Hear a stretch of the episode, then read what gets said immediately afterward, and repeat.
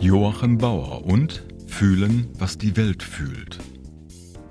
Wenn wir nicht zurückkehren zu einer Empathie für die Natur, haben wir keine Chance, den ökologischen Kollaps zu verhindern, schreibt der Internist, Psychiater und psychosomatische Mediziner Joachim Bauer in seinem Buch Fühlen, was die Welt fühlt aus 2020.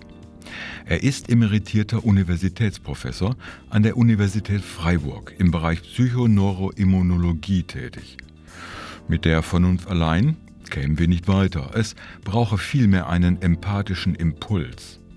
Das klingt erst einmal ein wenig esoterisch, aber Bauer ist Wissenschaftler, kein Heiler mit einem Pendel. Jedoch versucht Bauer zu ergründen, warum es so weit gekommen ist, dass der Mensch sich quasi den Ast absägt, auf dem er sitzt.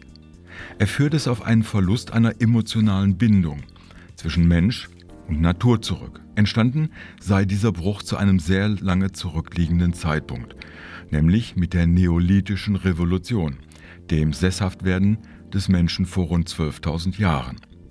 Während der Mensch als Jäger und Sammler in einer holistischen, ganzheitlichen Welt lebte, wurde die Natur mit Ackerbau und Viehzucht zu einem Gebrauchsobjekt. Bei indigenen Völkern, die es zum Glück noch gibt, ist diese Einheit, diese Beziehung zur Natur noch zu finden. Aber warum haben die Menschen sie mit dem Übergang zur Landwirtschaft verloren? Unter dem Begriff der Empathie versteht man die Fähigkeit, sich in Emotionen, Gedanken und Motive anderer Menschen hineinzuversetzen. Im weitesten Sinne also mitzufühlen. Diese Fähigkeit ist nicht angeboren, sie ist aber in uns angelegt und wird erst innerhalb einer Kultur erworben.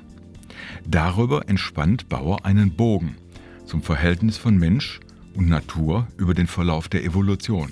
Demnach ist Empathie nicht auf andere Menschen beschränkt, sondern auch zu Tieren oder eben der Natur möglich.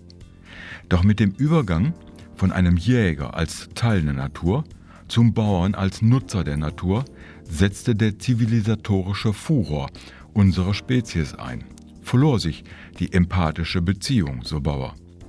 Wenn wir nicht zu diesem Verhältnis zurückkommen, bestehe auch keine Chance zur Bewältigung der ökologischen Krise. Der Mensch als Teil der Natur wird zum Feind der Natur. Bauer kommt im Laufe der Betrachtungen zu einer sehr treffenden Analyse der heutigen Welt, zu Hass und Gewalt, gerade bei jungen Männern, zur Isolation und Orientierungslosigkeit, speziell der urbanen Bewohner, zur Wirkung der sozialen Medien, die er Empathiekiller nennt. Tiefer geht er auch darauf ein, was geschieht, wenn sich der Mensch wenigstens wieder der Natur annähert, Zeit in den Wäldern verbringt, die Schönheiten der Natur wahrnimmt, überhaupt wieder Freude an der Natur empfindet und das Smartphone beiseite legt. Esoterisch ist das nicht. Immer öfter empfehlen Mediziner und Psychologen ihren Patienten, wieder mehr Zeit in der Natur zu verbringen und dort abzuschalten, anstatt durch Einkaufszentren zu pilgern und vor der Glotze abzuhängen. So kommt er am Schluss zu greifbaren Empfehlungen, was wir tun müssten. Mobilität vermindern, nachhaltig konsumieren, vegetarisch leben. Nur kann das der einzelne Mensch nicht erreichen, sondern gemeinsames Handeln aller Menschen ist notwendig. Bei der aktuellen Spaltung der Gesellschaften kein leichtes Unterfangen, wo doch auch die Empathie unter den Menschen auf dem Rückzug ist. Bauers Betrachtung der Empathie zur Natur ist am Ende etwas einseitig. Auf die zunehmenden sozialen Spannungen geht er nicht ein. Wie und warum Empathie in Gruppen stattfindet, wie Identitäten und Orientierungen entstehen, wie und warum Gruppen in einer Kultur funktionieren, das nimmt den größten Raum ein. Diese psychologischen und gesellschaftlichen Sichten auf den Homo sapiens früher und heute machen den Reiz des Buches aus. Ob in der heutigen hochdifferenzierten Gesellschaft, der Kultur der Singularitäten, wie er sie nennt, noch so etwas wie eine verbindende Empathie zur Natur möglich ist, bleibt fraglich. Unrecht hat Joachim Bauer nicht, aber es bleibt schwierig.